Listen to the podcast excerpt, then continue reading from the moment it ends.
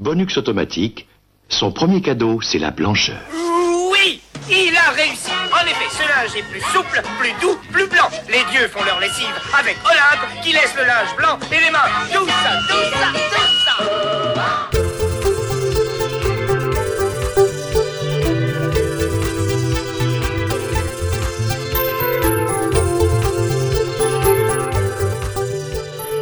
Bienvenue pour ce nouveau cadeau bonus consacré au sport dans les 80s. Je suis ce soir avec Sirf. Salut Sirf, malheur en forme? Salut Yetcha, effectivement, euh, j'ai bien récupéré de la première mi-temps absolument dantesque que nous avons vécue et je me sens très en forme pour euh, attaquer euh, la deuxième mi-temps qui nous attend.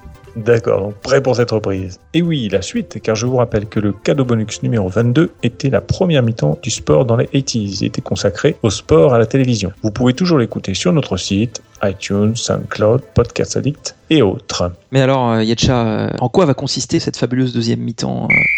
Et voilà justement le coup d'envoi de cette deuxième mi-temps est donné et nous allons tout de suite attaquer par les moments inoubliables et d'ailleurs le cœur du sujet avec le moment que tout le monde cite, que personne n'a oublié, qui est devenu presque un mythe dans notre pays lorsqu'on parle de sport et des années 80. Je te passe la main, Sirf. Et bien voilà, c'est terminé Le vainqueur de ces internationaux de France 1983 en 3-7 et 2h24 minutes sur le score de 6-2, 7-5, 7-6. Son père, Zachary Noah, s'est précipité sur le central pour embrasser son fils. Alors en effet, nous sommes le 5 juin 1983, euh, porte d'Auteuil. euh, Il fait chaud. Et c'était une belle journée, en effet. La terre battue était euh, chaude. Eh bien, nous voulons euh, bien sûr aborder ensemble euh, la finale de Roland Garros 1983, remportée euh, de main de maître par Yannick Saga Africa Noah. Ah oui. En ce 5 juin 1983, où il affrontait, évidemment tout le monde s'en souvient, enfin j'espère, Mats Wilander.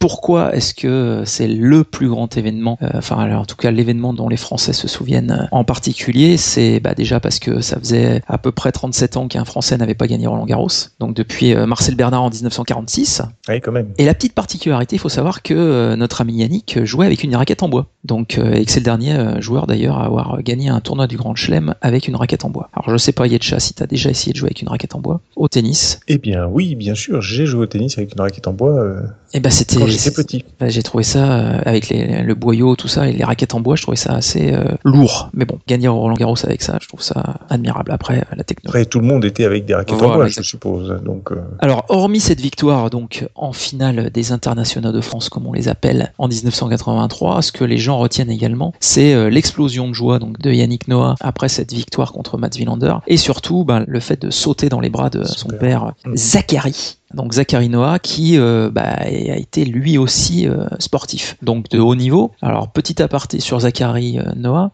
Il a tout simplement gagné la Coupe de France de football 1961 avec Sedan. Mais euh, malheureusement pour lui, en, donc en 61 il gagne la Coupe de France, mais en 1963 bah, il interrompt sa carrière professionnelle parce que il a quand même subi une double fracture à la jambe droite, une fracture du bassin. ah oui, Voilà. Pendant les matchs de foot? Bah lors d'un match de championnat. ouais. Ah oui, d'accord. Et du coup, euh, son club lui dit que euh, bah, il va rester en France pour se soigner et qu'il recommence le championnat. Et du coup, bah, lui a préféré rentrer au Cameroun, d'où il est originaire. Et du coup, après, il a disputé deux matchs amicaux contre le Nigeria notamment, et il se recasse la jambe. Ah oui. Donc là, euh, conjonction d'événements assez euh, dommageables pour lui. Et du coup, là, il arrête tout simplement sa carrière, donc euh, comme je vous le disais, en 1963. D'accord. Donc, euh, et alors il faut savoir que Yannick Noah, avant de devenir euh, donc euh, tennisman, avait également fait euh, quelques débuts dans le milieu footballistique, mais vraiment au tonnerre de Yaoundé, enfin bon, club assez connu du Cameroun. Mais tu as eu raison de préciser, Sirf, qu'il s'agissait d'un événement majeur en France, car euh, finalement, euh, il y a probablement assez peu de gens dans le monde qui se souviennent de manière aussi précise euh, et aussi forte de ce moment, quoi, parce que c'est un vainqueur de Roland Garros, quoi, voilà, comme il y en a euh, ben, tous les ans. Oui. Donc euh, voilà, nous, on re- en France, on ne retient que Yannick Noah, mais bon, je pense que c'est vraiment euh, très typique de la France. Juste pour finir avec Oui. Yannick Noah, moi je me souviens, et t'as dû être exposé la même chose, quand j'étais euh, au lycée et dès qu'il faisait mauvais et qu'on n'avait pas sport ou quoi que ce soit et qu'on était envoyé en salle d'études, qu'est-ce qui passait? En rediffusion, le prof de sport, nous on avait un prof de sport qui nous rediffusait la finale de Roland Garros 83. Ah oui, quand même. non, je savais pas ça. Et non. à la télé, j'ai été exposé aussi, ou quand euh, à l'époque où il y avait des interruptions de programme ou des choses comme ça, Oui. et bah pareil, dès qu'il y avait un blanc ou un truc, Ah allez ouais. hop, on rediffuse euh, la finale de Yannick Noah. Donc c'est vrai que c'est quelque chose que j'ai dû voir à peu près euh, au moins 5-6 fois dans toute ma vie, effectivement, ce match. D'accord. Non, moi, quand il n'y avait pas sport au lycée, le prof de sport allait récupérer sa petite bouteille de vin euh, qui était euh, qui était bien au, au frais euh, dans Ouais. le distributeur de bonbons de l'école, enfin du lycée. Voilà, Dans voilà. le distributeur de bonbons. Oui, il était planqué derrière. euh, Il avait la clé pour ouvrir le truc. Enfin bon. D'accord, ça me rappelle prof un peu là quand. Bah, c'était un peu ça. Oui. Franchement, c'était. Bon, passons. Monsieur Fromentin, si vous m'écoutez, bien le bonjour. Et peut-être décédé d'une cirrhose du foie. C'est on possible. n'est pas à l'abri. Donc revenons à du vrai Ah non, sport.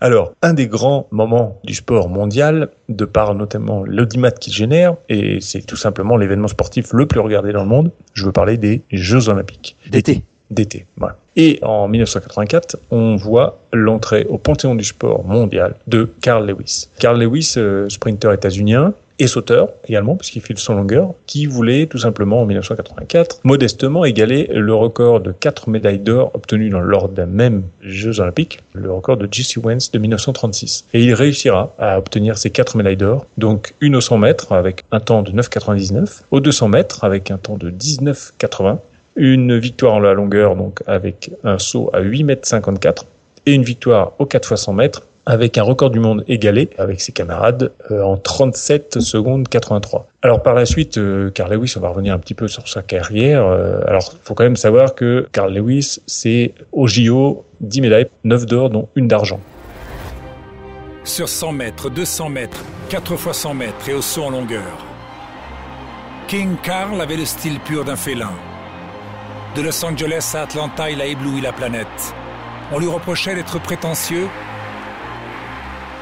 On lui reconnaît aujourd'hui une grandeur unique. Et puis c'est 10 médailles au championnat du monde, 8 d'or, une d'argent, une de bronze. Et en plus, en pensant que les trois premiers championnats du monde en athlétisme, c'était tous les 4 ans. Il y a eu 83, 87, 91. Après, ça a commencé tous les 2 ans. Mais au début, c'était tous les 4 ans. Donc, euh, Respect. les championnats du monde d'athlétisme à cette époque-là, c'était quelque chose d'aussi euh, précieux que les Jeux Olympiques finalement. C'est pas du tout la même discipline. Il y a des dans une autre discipline comme euh, le judo par exemple, où ils ont euh, la même année les mondes, les Europes et puis les JO. là, ça, les médailles tombent. En plus, ils sont quatre sur les podiums de 3 Forcément, ça fait plus de médailles évidemment, hein, parce qu'en athlétisme, c'est les Europes tous les 4 ans, les mondes c'était tous les 4 ans il y a encore peu de temps, et puis les JO tous les 4 ans. Bon, forcément, c'est également plus difficile d'avoir des médailles. Bref, ce petit euh, aparté euh, cité, je veux revenir sur Carl Lewis, donc qui voulait en 88 à Séoul euh, renouveler son exploit. Il euh, échouera malheureusement dans sa Quête. quête voilà, de, de ces quatre médailles d'or. Il en aura que, entre guillemets, deux, donc euh,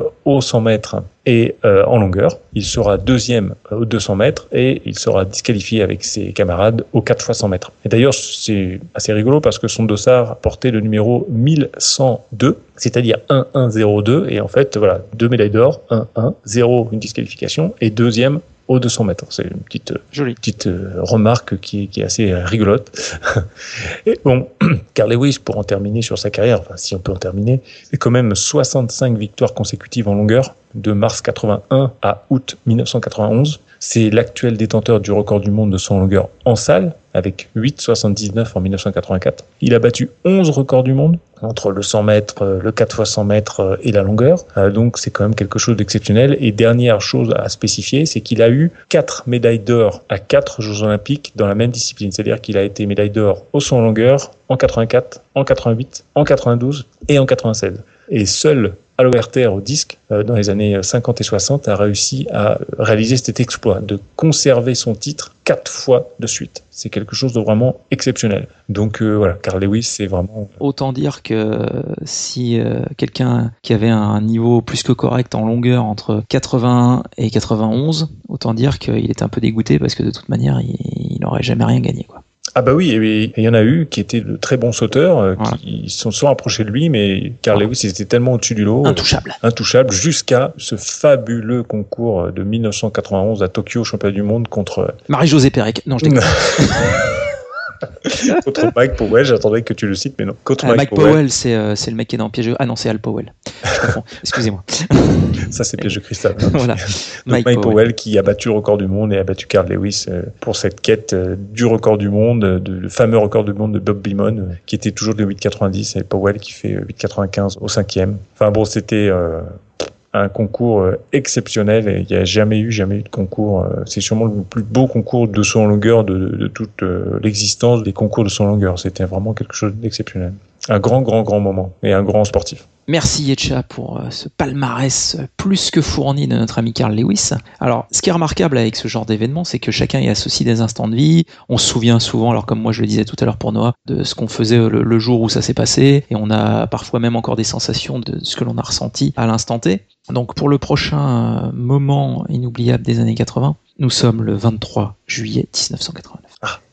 Versailles, commune française située dans le département des Yvelines, dans la région Île-de-France, mondialement connue pour son château ainsi que son parc, site classé sous l'égide de l'UNESCO dans la liste du patrimoine de l'humanité, départ d'un contre-la-montre de 24 km 500, donc entre Versailles et Paris. Je veux bien sûr parler de la dernière étape du Tour de France 1989. Un contre-la-montre en dernière étape. C'est étonnant, ça s'est déjà arrivé. Moi, je connais pas grand-chose en cyclisme. Alors, écoute, figure-toi que je pensais que ça n'était jamais arrivé, mais en creusant un petit peu dans les recherches, Ah. il y a déjà eu un précédent, à savoir euh, en 1968. Ah oui, d'accord. Oui, donc c'est quand même euh, rare. Voilà. Hmm. Pourquoi parler de cette dernière étape du Tour de France 89 Bonne question. Tout simplement parce que Laurent Fignon, donc euh, cycliste français euh, qu'on peut qualifier de alors meilleur cycliste français peut-être pas en termes de palmarès mais on va dire que ça a été le chouchou des Français pendant un bon moment donc se présente avec 50 secondes d'avance sur toi qui parlais euh, des mondes tout à l'heure donc Greg LeMond lui-même donc Greg LeMond puisqu'on dit plutôt LeMond donc 50 secondes au départ de Paris sur un contre-la-montre de 24 km 5 C'est jouable. c'est plus que jouable, surtout que bah, il faut pas qu'il concède plus de 2 secondes par kilomètre. Mais malheureusement, et ça, euh, l'histoire finalement ne retient que ça, c'est que bah, notre ami Laurent Fignon, euh, comme le veut la tradition, le premier du classement général s'élance donc en dernier du contre-la-montre, et euh, donc Greg Lemon part en deuxième avec euh, un guidon de triathlète et des roues lenticulaires et euh, donc qui lui donne euh, un côté un peu plus profilé vis-à-vis de Laurent Fignon qui lui s'élance sur un vélo plus traditionnel et puis ses cheveux longs qui l'ont peut-être un peu ralenti, les lunettes.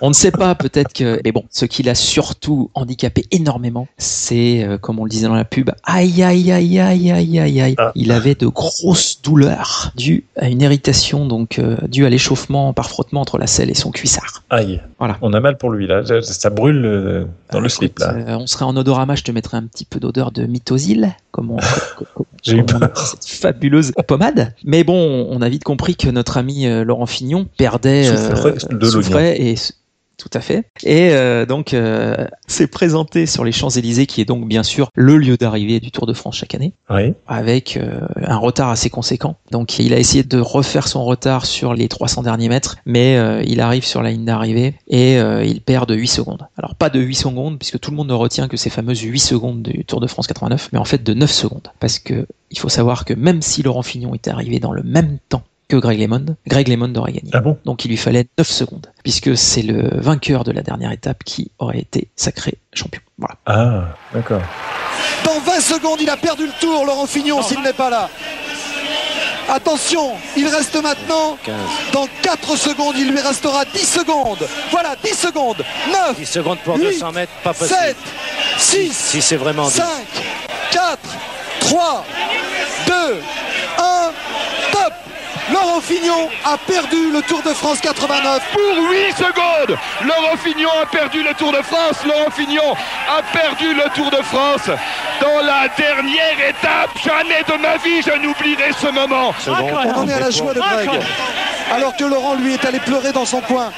Laurent, effondré là-bas, couché sur les Champs-Élysées. Donc euh, voilà, l'histoire retient cette histoire de 8 secondes. On revoit Laurent Fignon s'effondrer euh, après la ligne d'arrivée et euh, Greg Lemon euh, à prendre sa victoire, donc quelque part en n'étant même pas sur le vélo. Moi, ce qui m'embête avec cette histoire, au-delà du fait que bah, c'était un Français qui allait gagner et qui, qui devait gagner le Tour de France 89, puisqu'il y a quand même eu des coups d'éclat assez sympathiques jusqu'à cette fabuleuse dernière étape, enfin fabuleuse surtout pour Greg Lemon, Oui. notamment des belles échappées de montagne de Laurent Fignon. C'est vrai que sur la longueur, il aurait été logique que Laurent Fignon gagne. Mais Euh, bah, malheureusement, voilà, l'histoire ne retient que cette défaite. Mais du coup, c'est un événement qu'on retient pas pour une victoire d'un Français, mais pour euh, bah, voilà le côté la dramaturgie qui a eu lieu sous nos yeux en ce 23 juillet 1989. Eh bien, euh, j'ajouterai une petite anecdote. Tu vois, je connais, enfin, je connaissais à l'époque parce que j'ai complètement perdu contact. Je connaissais un des vainqueurs d'étape de ce Tour de France 1989. Oula. Et une étape importante puisque c'était celle du 14 juillet 1989, donc Joli. le jour du bicentenaire de la Révolution. C'était Vincent Barteau D'accord. qui était en fait euh, de Caen et qui avait été licencié dans le club d'athlétisme que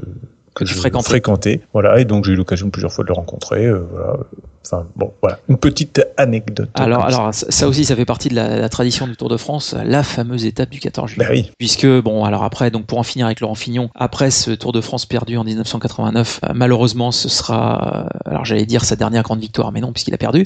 mais en gros, il n'aura jamais l'occasion de rebondir à nouveau et de gagner à nouveau une grande compétition. Il a jamais du coup le gagné le Tour de France. Si, si, il l'a gagné, Si, mais ah précédemment. Non, non, D'accord, précédemment, d'accord, il a gagné, euh, voilà, les, années précédentes. Mais cette année-là, il avait gagné le Tour d'Italie. Mhm. Et il était euh, très très fort, il dominait le peloton de la tête et des épaules, sous la houlette de, de Cyril Guimard, qui Ah oui. fut son entraîneur pendant, pas mal d'années. Et bon, bah c'est vrai que du coup, après, hormis des coups d'éclat sur une ou deux étapes, il n'y a jamais plus eu de domination comme il avait pu le faire euh, en cette année 1989. Mhm. Voilà. Eh bien oui, que de souvenirs, mon cher Sirf. C'est vrai que c'était un tour qui nous a tous marqués par son côté un peu décevant quelque part. Pour ma part, je vais rester encore dans l'athlétisme avec une bombe, une bombe de l'été 88. Alors c'est pareil, c'est José Pérec? Non. non, toujours pas. On y viendra peut-être.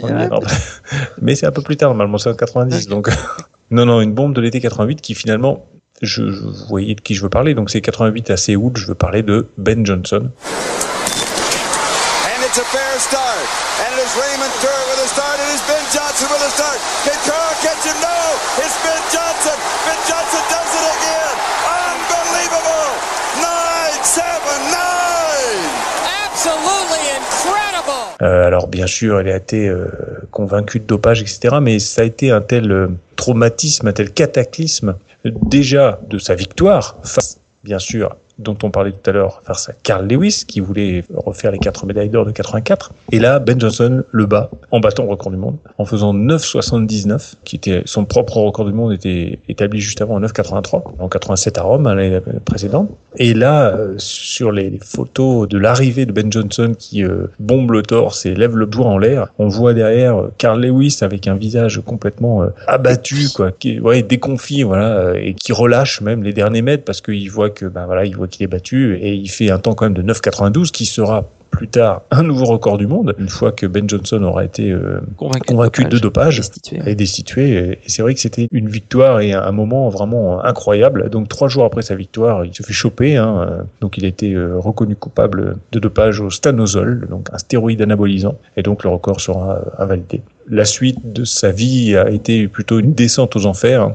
Il a été donc suspendu deux ans. Il a eu un retour à la compétition en 91. Il a été de nouveau reconnu positif en 93. Il est suspendu à vie par le ministre des Sports euh, canadien, Pierre Cadieux, qui lui recommanda d'ailleurs de rentrer sur son île, parce qu'il est né en, en Jamaïque. Alors il a toujours affirmé avoir été victime d'un coup monté par le clan Lewis au JO de Séoul. En 94, il entraînera brièvement Maradona. En 99, c'est même euh, Muammar Kadhafi qui l'engage pour euh, être préparateur physique de son fils, qui jouera 15 minutes dans le club italien de football de Pérouse. Alors je, je connais pas, mais bon. Voilà. Et le comble de cette décadence, il se fera même voler sa valise qui contenait sa paye de préparateur physique à Rome. C'est quand même assez surprenant. C'est même étonnant qu'il n'ait pas réussi à rattraper le voleur. Parce que bon, il devait quand même courir assez vite, même sans stanozol. Euh, enfin bon, voilà, c'est vrai que c'est quelque chose d'assez triste, mais ça a été un, un moment euh, très très fort. euh, tout ce qui s'est passé ces jours-là, euh, la défaite de Lewis et puis ensuite la chute de Johnson. Euh, alors aujourd'hui, euh, on peut quand même citer que le record de 9,79, il a été explosé. hein. il a été battu à plusieurs reprises, que par des gens qui ont été convaincus de dopage, hein, plusieurs années après, sauf un, Usain Bolt, qui est actuellement euh, détenteur du record du monde euh, sur le 100 mètres. Donc lui, il est propre. hein. Tous les autres, ils sont dopés, mais lui, euh, il n'y a aucun problème. Ou alors il prend des trucs que les autres. euh, Enfin, Il n'y a aucun problème, il est propre. hein. On y croit dur comme fer. Ça, c'est un autre problème encore. Nous bon. ne sommes pas là pour. euh, Voilà, voilà. Cela ne nous regarde regarde pas. pas. Victoire à la française. Et voilà. Ok. Bon, bah écoute, Yetcha, merci pour ce Terra de Johnson. Après Rika Lewis, euh, Terra de Johnson, tu nous régales au niveau publicitaire des années 80. 1980. Absolument. Donc, nous sommes le 21 juin 1986 pour le prochain moment inoubliable à Guadalajara. Ah. Alors voilà. Même moi, ça me dit quelque chose. Belle journée là également, euh, gros soleil. Et nous sommes euh, donc euh, à Guadalajara pour un quart de finale de Coupe du Monde de la FIFA 1986 entre la France et le Brésil. Voilà. Donc Coupe du Monde au Mexique. Je vais revenir un peu sur le match. On peut qualifier ce match de plus beau match de tous les temps, puisque bah, on avait sur le terrain l'équipe du Brésil qui, euh, à l'époque, était euh, tout simplement celle qui pratiquait, euh, je pense, le plus beau jeu, le jeu le plus gracieux de tout le plateau footballistique, Ouais. face à l'équipe de France qui, là aussi, regroupait des joueurs de légende et de qualité, notamment le fabuleux carré magique Tigana Gires Platini Fernandez. Donc lors de ce match, pour vous refaire la chronologie, la France est menée au score à la 17e minute. But de Carica. Et là on se dit ouïouïouï, ouïouïouï, Ouais. ça va être difficile. Septième, c'est tôt. Puisque sur le papier, alors oui, la France avait battu euh, l'Italie euh, en huitième de finale, assez tranquillement, euh, voilà, 2-0. Et on arrive donc, euh, parce qu'il faut quand même voir le parcours, euh, voilà, tu enchaînes l'Italie qui, pareil, était pas non plus la plus mauvaise des équipes de l'époque. Après, tu affrontes le Brésil, et dans la perspective d'affronter l'Allemagne en demi-finale. Donc si tu veux être champion du monde, effectivement, ça promet un parcours euh, assez relevé. Oui. Donc ce match euh, mené au score à la 17e minute, on se dit que ça va être compliqué. Il y a même une balle de 2-0 pour le Brésil. Et puis euh, bah, Platini qui jouait blessé. Ah bon? Il traînait une blessure euh, depuis le match contre l'Italie. Et euh, bah là, un but qui n'est certes pas le plus beau qu'il ait marqué dans sa carrière, suite à un centre, Yannick Stopira, donc l'attaquant français titulaire pour ce match, euh, vient tout simplement tenter une tête plongeante et s'écrase dans le gardien brésilien.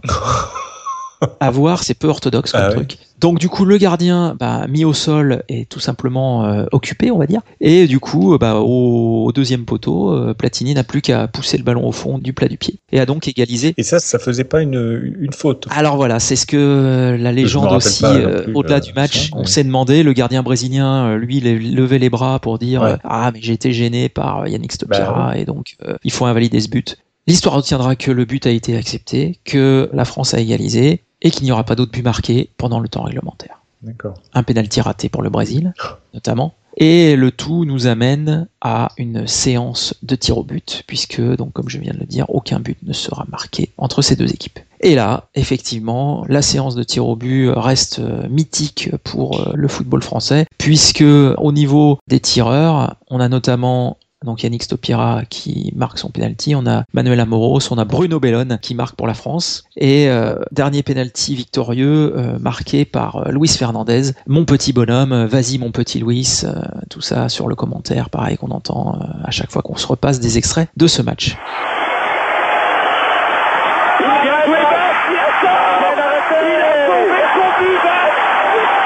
On lui a porté bonheur. Ça également, ça devrait être redonner confiance aux Français Bach sort cette balle, le pénalty Chico est manqué et Carreca la sort.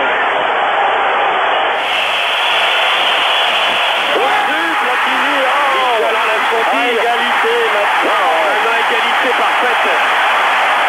Égalité. Michel Platini a raté son penalty. Il remet les équipes à égalité. Il a tenté en force, Michel Platini. Les Brésiliens non plus. Ce désavantage d'avoir manqué le premier, ils sont revenus.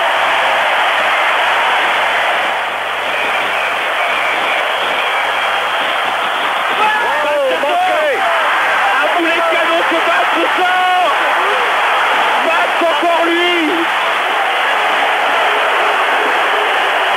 Poteau. C'est le poteau.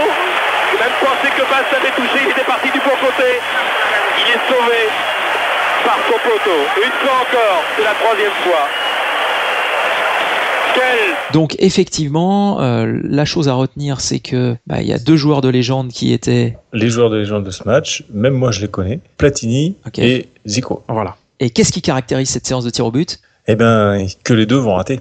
C'est ça Exactement. qui est incroyable. Et d'ailleurs, les deux vont tirer. Alors, Platini va tirer au-dessus de la barre et euh, il confessera euh, assez récemment qu'en fait, il voulait tirer à terre. Ah, Moi, ça me paraît assez euh, bizarre qu'un joueur de légende comme Platini, en voulant tirer à ras de terre, mette ça à peu près un mètre au-dessus de la barre transversale. peut-être que comme il était blessé, ça va peut-être euh, bah, modifier ouais, son. je, enfin.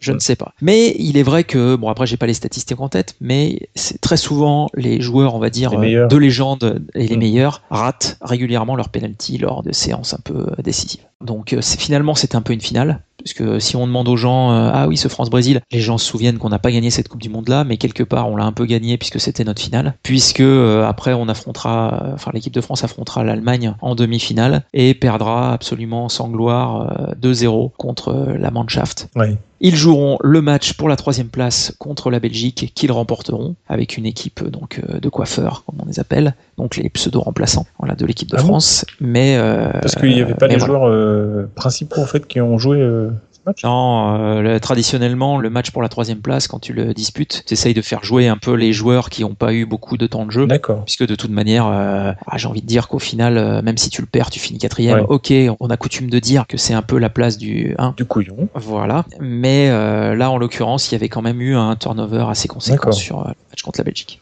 Là n'est pas coutume. Euh, je vais confesser un petit peu une anecdote euh, un peu honteuse. De toute façon, pour toi, le- les anecdotes sur le football sont toujours honteuses. je, je le sais bien. Je, je le sais bien. Donc, euh, puisque tout à l'heure j'ai cité assez facilement euh, Platini et Zico, euh, pourquoi? Parce qu'en fait, bah, j'ai vu le match en entier.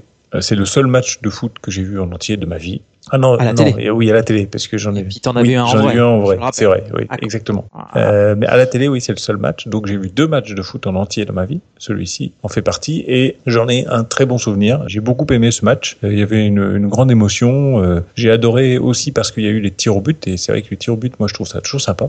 ça me fait toujours rigoler de jouer ça un petit peu à pile ou face. Et puis j'ai eu euh, l'album Panini de Mexico 86. Enfin voilà, pour moi c'était euh, un très grand souvenir. C'est mon seul vrai grand souvenir de football finalement. Bon, il y a pire. Autant que t'en restes là, effectivement. Alors nous allons remonter au 13 juillet 1985 au stade Jean Bouin à Paris, puisque nous allons aller voir le troisième et dernier essai d'un jeune sauteur euh, soviétique, Sergei Boubka, qui franchira à l'occasion de ce troisième et dernier essai la mythique barre des 6 mètres pour la première fois dans l'histoire de ce sport. Alors revenons un peu en arrière. Euh, le 31 août 84, lors du Golden Gala de Rome, le soviétique euh, a été dépossédé de son record du monde par Thierry Vigneron, qui a été médaillé de bronze Le fameux. le fameux, hein, euh, voilà, qui a été médaillé de bronze euh, au JO de Los Angeles, et donc il parvient à passer 5,91. Et Boubka reprend son bien lors du saut suivant en franchissant 5,94 après avoir fait l'impasse à 91. Donc euh, Thierry Vigneron a été recordman du monde à peu près euh, 5 à 10 minutes avant que Boubka reprenne son, Son bien. son bien, exactement. Début 85, euh, le soviétique a remporté euh, les Jeux mondiaux en salle devant Vigneron. Il s'impose ensuite au championnat d'Europe euh, en salle aussi à Athènes devant son un compatriote à lui. Et donc le 13 juillet 85, euh, pour ce meeting à Jean-Bouin, Boubka accepte un peu au dernier moment de participer donc au meeting BNP de Paris. Il se laisse convaincre par l'organisateur Raymond Laure qui lui propose la somme en fait de 10 000 dollars en cas de nouveau record du monde battu. Alors il fait une entrée de concours à 5,70, ce qui a été d'ailleurs un peu la norme de ce qu'il a fait plus tard. hein. Il était assez fréquent qu'il commence ses concours à 5,70. Euh, première barre, généralement franchie facilement. Après, euh, s'il y avait encore du monde, il en faisait une petite à 5,10. Euh, et puis généralement, il n'y avait plus personne. Euh, il tentait le record du monde. Son record plus 1 mètres pour avoir un record du monde et de monnayer un petit peu tout ça. Quoi. Et alors, euh, le soviétique a réussi donc au troisième essai à franchir euh, les 6 mètres sous les yeux de 8000 spectateurs, ce qui est quand même euh, très faible pour une telle performance. Et euh, ça a été euh, pendant longtemps le, le seul à franchir ces 6 mètres. Boubka, euh, pour résumer, c'est quand même quelqu'un qui a été six fois champion du monde consécutivement. Donc euh, rappelons que les championnats du monde d'athlétisme au début, je vous l'ai dit tout à l'heure, c'était tous les 4 ans. Donc euh, il y a eu 83. Ça a commencé en 83. hein. C'est les premiers championnats du monde d'athlétisme. C'est quand même 1983. hein. C'est très tardif. hein. Euh, ensuite donc 87, 91 et en fait 93, 95. Et il a été six fois champion du monde. Il a été une fois champion olympique. Ça a été très dur pour lui parce que il a réussi à gagner qu'une fois au JO en 88 à Séoul. Il a eu 46 fois plus de 6 mètres en 44 concours, 35 records du monde battus, 17 fois en extérieur et 18 fois en indoor. Donc, euh, bon, euh, rien à dire, hein, c'est euh, Un grand monsieur de la perche. absolument. Aujourd'hui, ça reste le, le meilleur perchiste de tous les temps par rapport à son palmarès et à ce qu'il a fait comme performance. L'inaccessible avec lui était devenu fatal. Aujourd'hui, c'est fait. Sergei Boubka est seul sur le toit des stades. Avez-vous conscience d'avoir accompli l'un des plus grands exploits athlétiques de tous les temps Non, je considère ça comme une simple étape que je me fixais. Ce n'est pas si fantastique que ça. Déjà l'an dernier, j'y pensais et j'aurais pu les réussir. Je ne suis pas étonné, mais je vois maintenant les choses d'un autre œil. Alors, il y a un Français, bien sûr, que les gens doivent connaître, hein, euh, Renaud Lavilleni, qui a euh, fait quelque chose d'absolument euh, extraordinaire euh, l'année dernière en battant le record du monde en salle de Sergei Bubka. En plus, c'était dans le fief Mm. de Sergei Bubka, sous les yeux de Sergei Bubka. Enfin, c'était euh, une performance absolument euh, exceptionnelle qu'il a réussi là, euh, Lavilleni. Et bon, bah maintenant, on attend de lui euh, qu'il batte le record euh, en extérieur, hein, le record du monde de la perche dehors. Donc, espérons qu'il réussisse euh, prochainement. Voilà. En tout cas, la perche, c'est vrai que c'est un sport qui a été beaucoup, beaucoup révolutionné par ce Sergei Bubka, un grand monsieur. Un grand monsieur. Alors, autre moment inoubliable. Alors, j'ai un peu triché parce qu'effectivement, on est plus dans le début des années 90. Oh. Mais on ne pouvait pas ne pas parler. euh, on avait déjà parlé un peu de NBA lors de notre première mi-temps. Oui, avec Canal+. Et notre ami George Haley. Voilà. Mais euh, je voulais quand même évoquer euh, le cas de euh, mon idole NBA, à savoir Charles Barkley. Ah. Charles Barkley, dont la carrière a commencé en 1984 et s'est étendue jusqu'en 2000. Grosse carrière, quand même, ça fait long, ça. 16 ans, c'est pas mal, non? Ou. Euh, alors après 84, c'était, il était à Auburn, donc euh, à l'université d'Auburn, et euh, bah, sa carrière a été jalonnée donc de moments assez euh, compliqués au départ. Il a joué à Philadelphie notamment, et vraiment le pic de sa carrière, c'est le début des années 90, avec une participation au JO de Barcelone en 92, euh, donc avec la fameuse première Dream Team, Mhm. voilà, et la finale donc du championnat NBA contre les Chicago Bulls de Michael Jordan.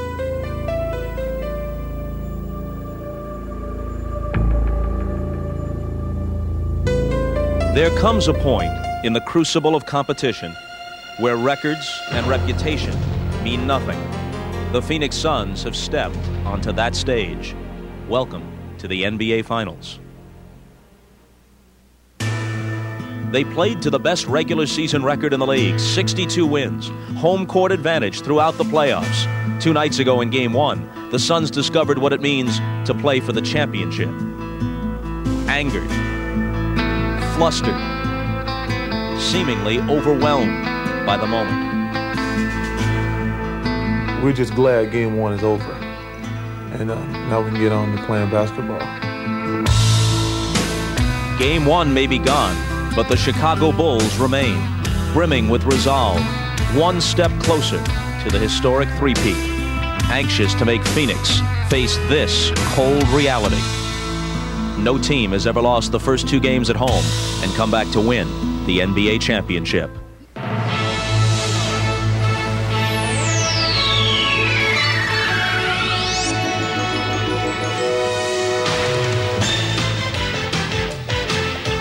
This is the NBA on NBC.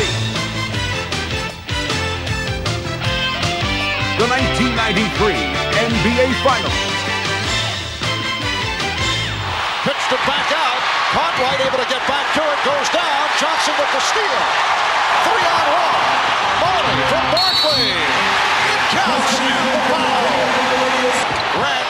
Ces matchs, je me levais la nuit pour les regarder, puisque les Suns de Phoenix était une équipe que j'adorais, notamment parce que Charles Barkley était un peu le joueur emblématique de ce club. Et euh, il y a un match de cette finale que l'histoire retiendra, c'est euh, le match 6. Oui, Michael Jordan est le plus grand joueur de tous les temps au niveau de la NBA, mais l'équipe des Suns de Phoenix qui a été, euh, on va dire, opposée aux Bulls de Chicago a vraiment, vraiment posé de, nombreux problèmes, notamment grâce à la puissance du postérieur de Charles Barkley, qui misait beaucoup sur donc euh, je m'appuie avec mon fessier sur l'adversaire, je le fais reculer, je me retourne et je shoot. Il avait comme surnom le Round Mound of Rebound. Euh, Il était donc très très fort au rebond avec euh, donc euh, des stats euh, assez énormes, notamment bah, meilleur rebondeur de la NBA en 86-87. Voilà. Il a participé 11 fois au All-Star Game et il fait partie des 5 joueurs dans l'histoire de la NBA qui ont eu euh, 20 000 points, 10 000 rebonds, 4 000 passes décisives. Donc avec des inconnus comme euh, Karim Abdul-Jabbar, euh, Karl Malone, Kevin Garnett et Wilt Chamberlain. Oui, des, noms inconnus, en effet. Donc, euh, ce qui était plaisant avec Charles Barkley, c'est aussi son côté un peu chambreur et un petit peu euh, donc ce qu'on appelle du trash talking, où euh, il avait tendance un peu à en rajouter et euh, un peu euh, comme ça se fait beaucoup en, en boxe notamment, avant les matchs, en conférence de presse, il aimait bien euh, un peu euh, trash talker. Ce qui fait que bien sûr, une fois sa carrière terminée, alors il faut savoir sa carrière s'est un peu terminée en, en eau de boudin puisqu'il a eu des gros soucis avec ses disques. Donc euh, pas en athlétisme, hein, au niveau de ses disques, donc du dos. Oui, c'est disque quoi. Ah oui, Voilà. d'accord. Voilà. Disque intervertébraux. Voilà, je reconnais bien là le spécialiste. et donc, euh, bah, en basket, c'est un petit peu gênant puisqu'il y a quand même euh, pas mal de sauts et d'impulsions et donc ça fait beaucoup travailler cette partie du corps. Donc, il est obligé de mettre un terme à sa carrière euh, puisqu'il enchaînait vraiment beaucoup les blessures sur ces dernières saisons. Mais il s'est reconverti en, en tant que journaliste puisque, comme je le disais, il était très bon en termes d'humour et de moquerie sur le terrain. Donc, c'est vrai que on lui a trouvé très rapidement un, un poste de commentateur avec une petite anecdote sur euh, alors. Yao Ming, je sais pas si tu connais euh, Yetcha, qui Oui, est, oui, euh, le, chinois euh, qui arrivait à chaque hein. fois euh, numéro un dans les votes pour le All-Star Game, puisque bah, avec quelques milliards de, de Chinois votant, forcément c'était plus facile. Bref, donc ce qu'il a fait, euh, donc Charles Barkley, bah, il était persuadé que ce joueur ne valait rien Ah, il s'est planté.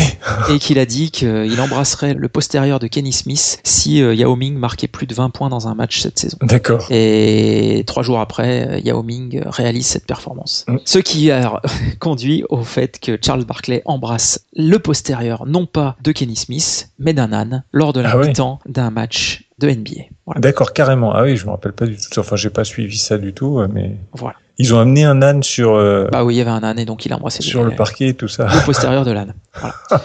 Et sachant que, donc, pour en terminer avec tout cela, il est entré au Hall of Fame de la National Basketball Association en avril 2006. D'accord. Donc c'est vrai que euh, bah, moi je retiens vraiment cette finale en 93 contre les Bulls de Chicago, que du coup je détestais profondément puisqu'ils avaient battu mon équipe fétiche. Ah oui. Mais avec le recul, euh, je dois quand même reconnaître que Michael Jordan, c'est quand même euh, pas n'importe quoi en termes de basket NBA. Voilà. C'est sûr. J'ai bien aimé aussi la NBA, j'ai suivi un petit peu à fin des années 80, début 90. Moi, j'étais toujours fasciné par les tireurs à, à trois points. C'est toujours quand je, d'ailleurs, quand je jouais à des jeux vidéo, je, et qu'on pouvait choisir un petit peu ces, Tu prenais ce ces joueurs, j'avais tendance à, oui, soit prendre ce poste, soit choisir, en fait, faire mes équipes qu'avec des tireurs. Je, je- Ah. C'était un peu bizarre. Mais bon, des mecs comme euh, Larry Bird, euh, euh, Schremp, euh, Chris Mullin, euh, Jeff Honarchek, euh, Ah bah, Dan et d'ailleurs, euh, Dan Marley, qui euh, oui. très gros acteur de la finale de 93, donc euh, qui joue au Ah bah Phoenix. Dan voilà. Phoenix. Il y a encore euh, John Stockton, euh, Steve Kerr, euh, Reggie Miller, enfin plein de mecs comme ça. euh, Moi j'adore. euh. D'ailleurs j'ai remarqué, c'est étonnant, mais les tireurs à trois points c'est souvent des blancs. Euh, oui. Je que j'ai- Alors c'est pas le Ah, meilleur. parce Reggie que je crois Miller que- était pas trop blanc, mais non, oui, oui, Reggie. Miller était pas trop blanc. Et d'ailleurs le meilleur euh, shooter à trois points euh, pour l'instant c'est euh, Ray Allen qui est black aussi. Mais c'est vrai qu'il y a beaucoup beaucoup de blancs dans les tireurs à trois points. C'est marrant. Enfin bon voilà, c'est juste une remarque.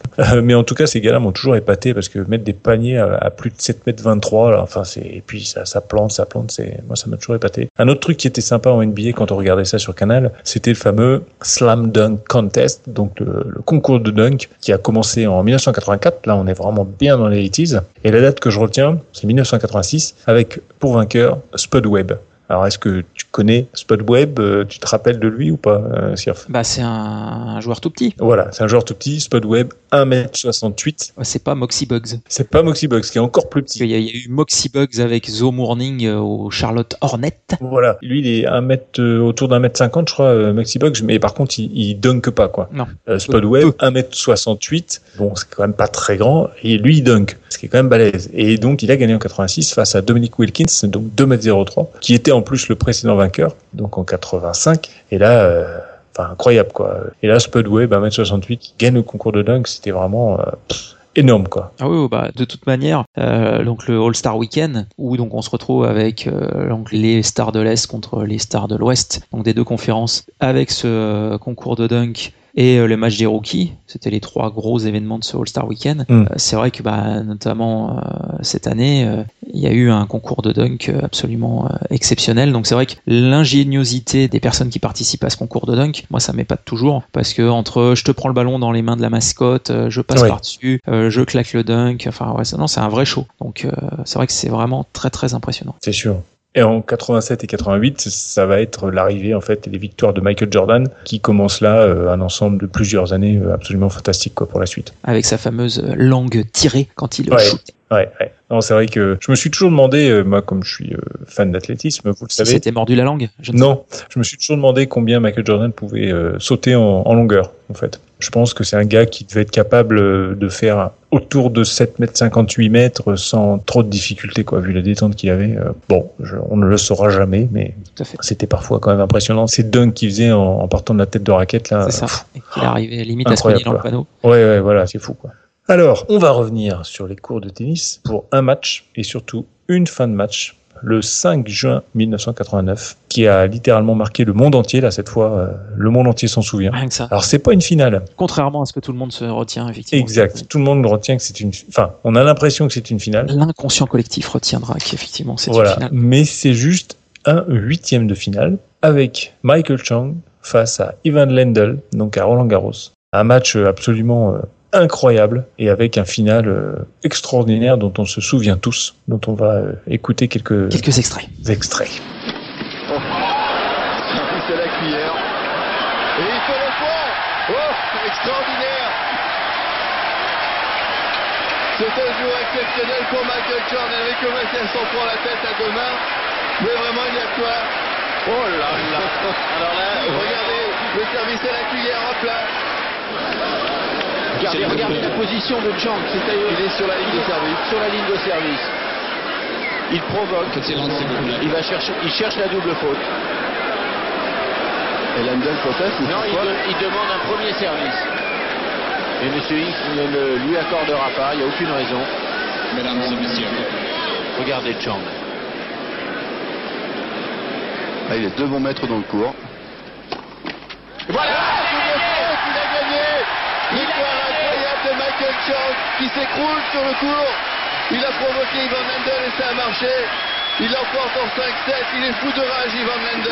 En 1987, donc suite à, ce petit extrait, en 1987, euh, Michael Chang devient le plus jeune joueur à gagner un match lors de l'US Open et le plus jeune joueur à entrer dans le top 200 euh, à 15 ans, 7 mois et 26 jours. Donc ça a été quand même un joueur euh, prodigieux et très très jeune. Le 6 juin 88, il est le plus jeune à rentrer dans le top 100 à 16 ans, 3 mois et 13 jours. Et donc il fait en 89 un extraordinaire parcours lors de Roland Garros.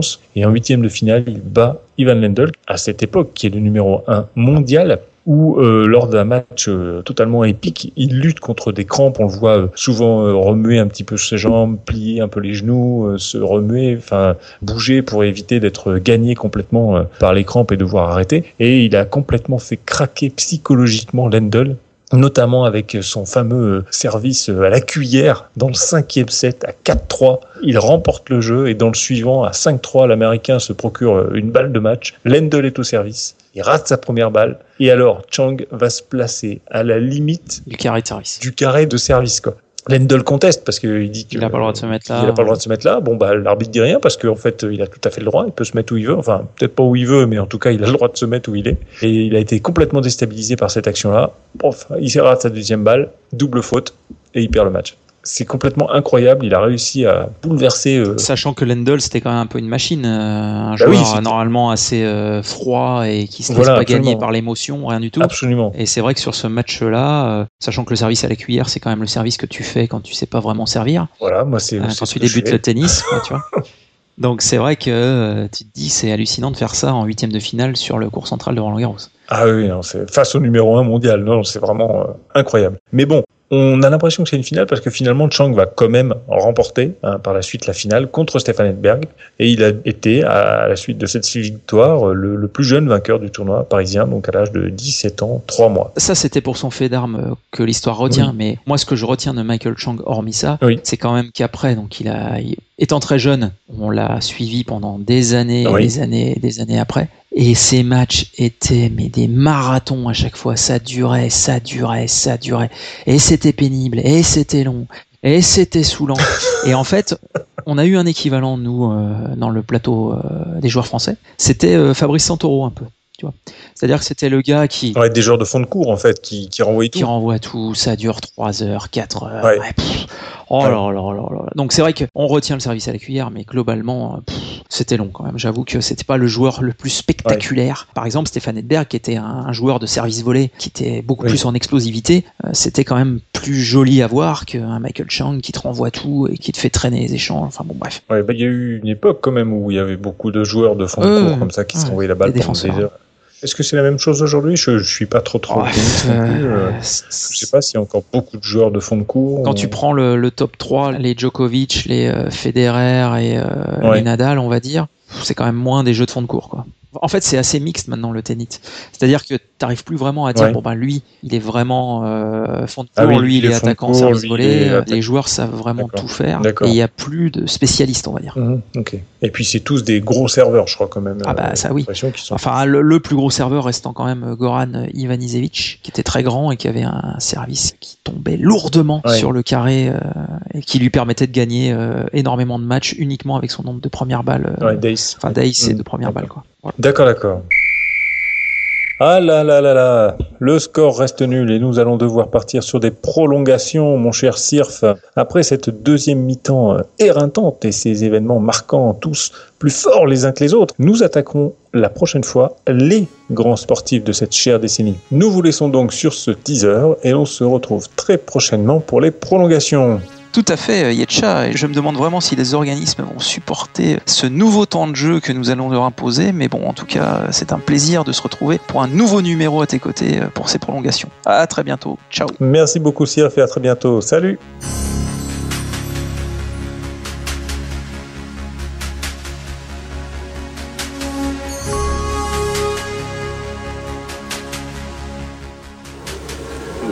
de, de concurrents. Il y a l'adversaire qui est dans une autre équipe et il y a le coéquipier qui est aussi lui un concurrent. C'est souvent et c'est souvent celui-là le plus redoutable, car euh, c'est la seule, euh, c'est les talents.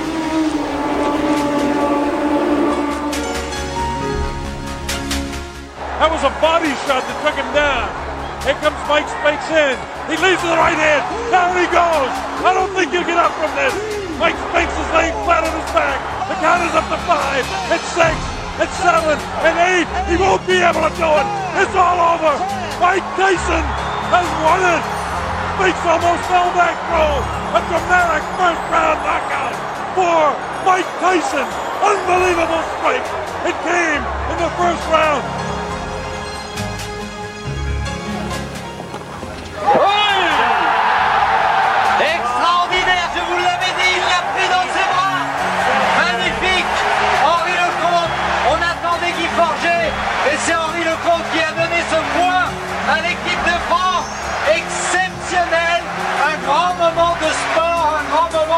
que vous avez vue, que vous avez vécue en direct sur la 3, sur la 2. J'en peux, j'en ai la voix coupée.